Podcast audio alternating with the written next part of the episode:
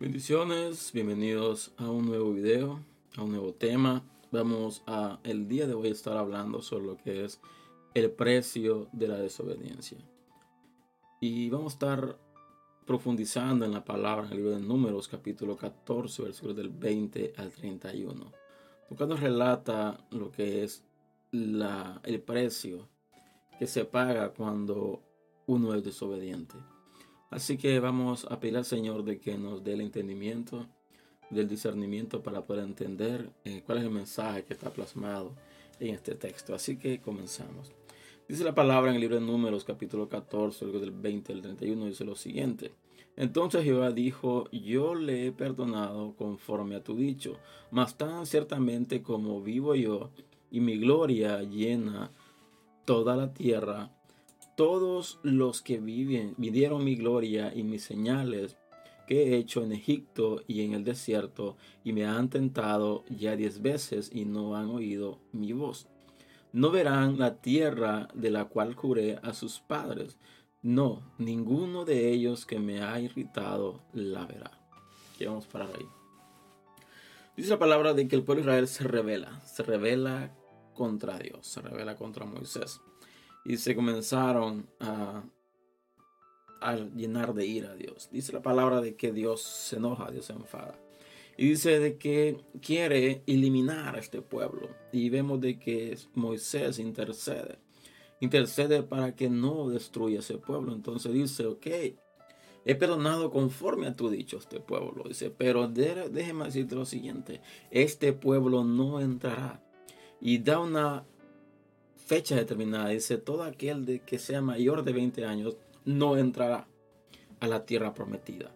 Todo aquel de que dudó, dudó de mí, dudó de mi palabra, dudó de las cosas, del plan de que yo tenía, del propósito tenía para ellos, no verá la tierra prometida. Entonces, nada más dos, y seguimos leyendo, dice la palabra, no verá la tierra prometida, por los padres, ninguno. El 24 dice, pero a mí siervo Caleb, por cuanto hubo en él otro espíritu y decidió ir en pos de mí, yo le meteré en la tierra donde entró, y su descendencia la tendrá en posesión. Ahora bien, el amalecita y el cananeo habitan en el valle. Volveos mañana y salid al desierto camino del mar rojo. Ok, dice la palabra de que dice ninguno ninguno de aquellos que me irritaron verán la tierra que yo prometí a sus padres. Pero, aquí dice, pero mi siervo Caleb, en cuanto hubo en él otro espíritu, dice y decidió ir en pos de mí, yo le meteré en la tierra donde entró. Aquí vemos de que Caleb fue uno de los dos, juntamente con Josué, que trajeron un informe diferente al de los otros espías. Dice la palabra de que otros espías dijeron la verdad que ese es un pueblo muy grande, ese pueblo para nosotros venimos a ser como como langostas, ante ellos van a comer como pan, pero Galed y Josué estaban seguros de que se iban a la batalla, de que esa batalla la iban a ganar. ¿Por qué? Porque Dios estaba de su lado. Así que vemos de que hay una maldición, literalmente hablando, hay un juicio declarado de parte de Dios hacia lo que es Israel. Dice, todos los hombres mayores de 20 años no entrarán a la tierra prometida. Seguimos leyendo, dice lo siguiente. Ahora bien, dice el 26, dice, y Jehová habló a Moisés y Aarón diciendo, ¿hasta cuándo oiré esta depravada multitud que murmura contra mí las querellas de los hijos de Israel que de mí se quejan? Diles, vivo yo, dice Jehová, que según habéis hablado a mis oídos, así haré yo con vosotros.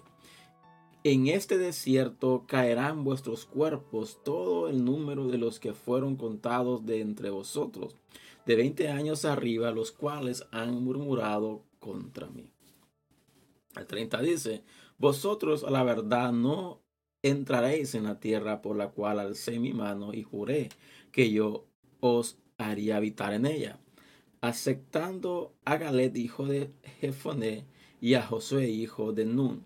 Pero a vosotros, vuestros niños, de los cuales dijisteis que serían propresa, yo los introduciré, y ellos conocerán la tierra que vosotros despreciasteis.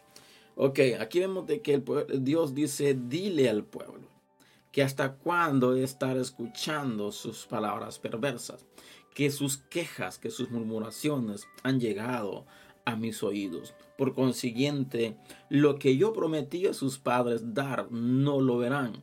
Solamente aquellos niños, los cuales ellos mismos dijeron de que habrán de caer como presas, estos serán los cuales heredarán lo que es la tierra que yo prometí, pero ninguno de estos otros podrá acceder a la tierra prometida.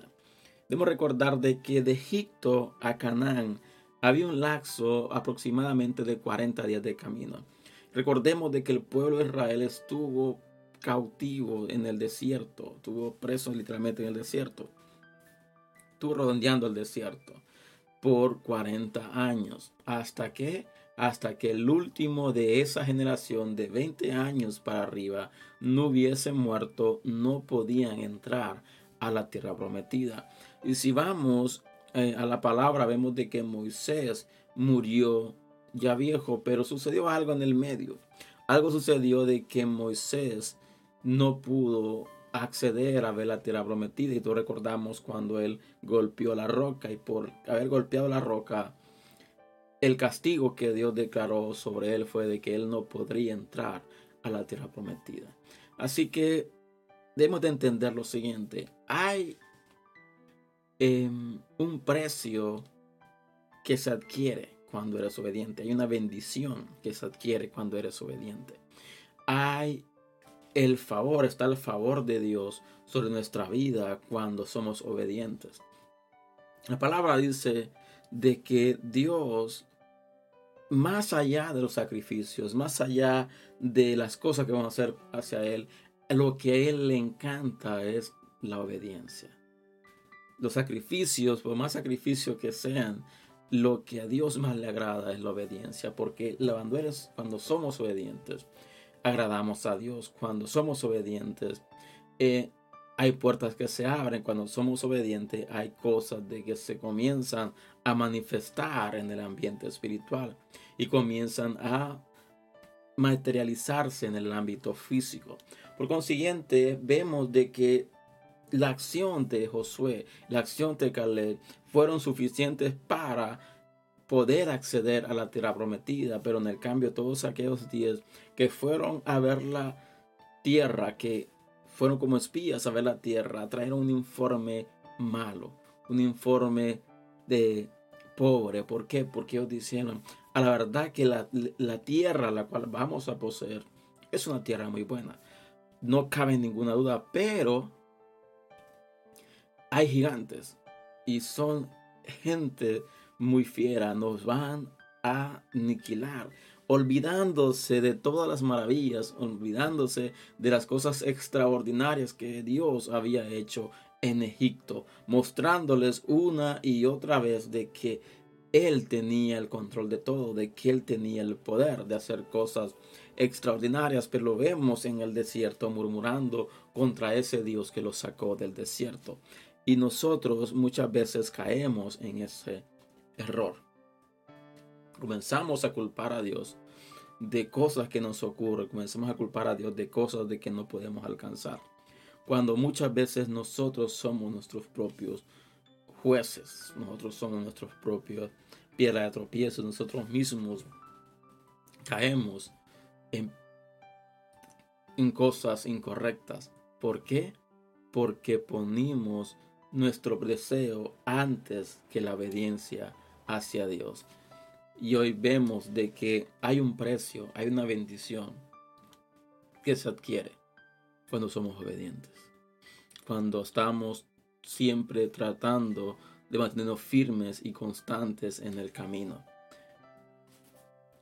Así que para terminar, no importa qué estemos pasando, no importa qué tan difícil es la prueba, y ver tan difícil es el proceso, no murmuremos de Dios.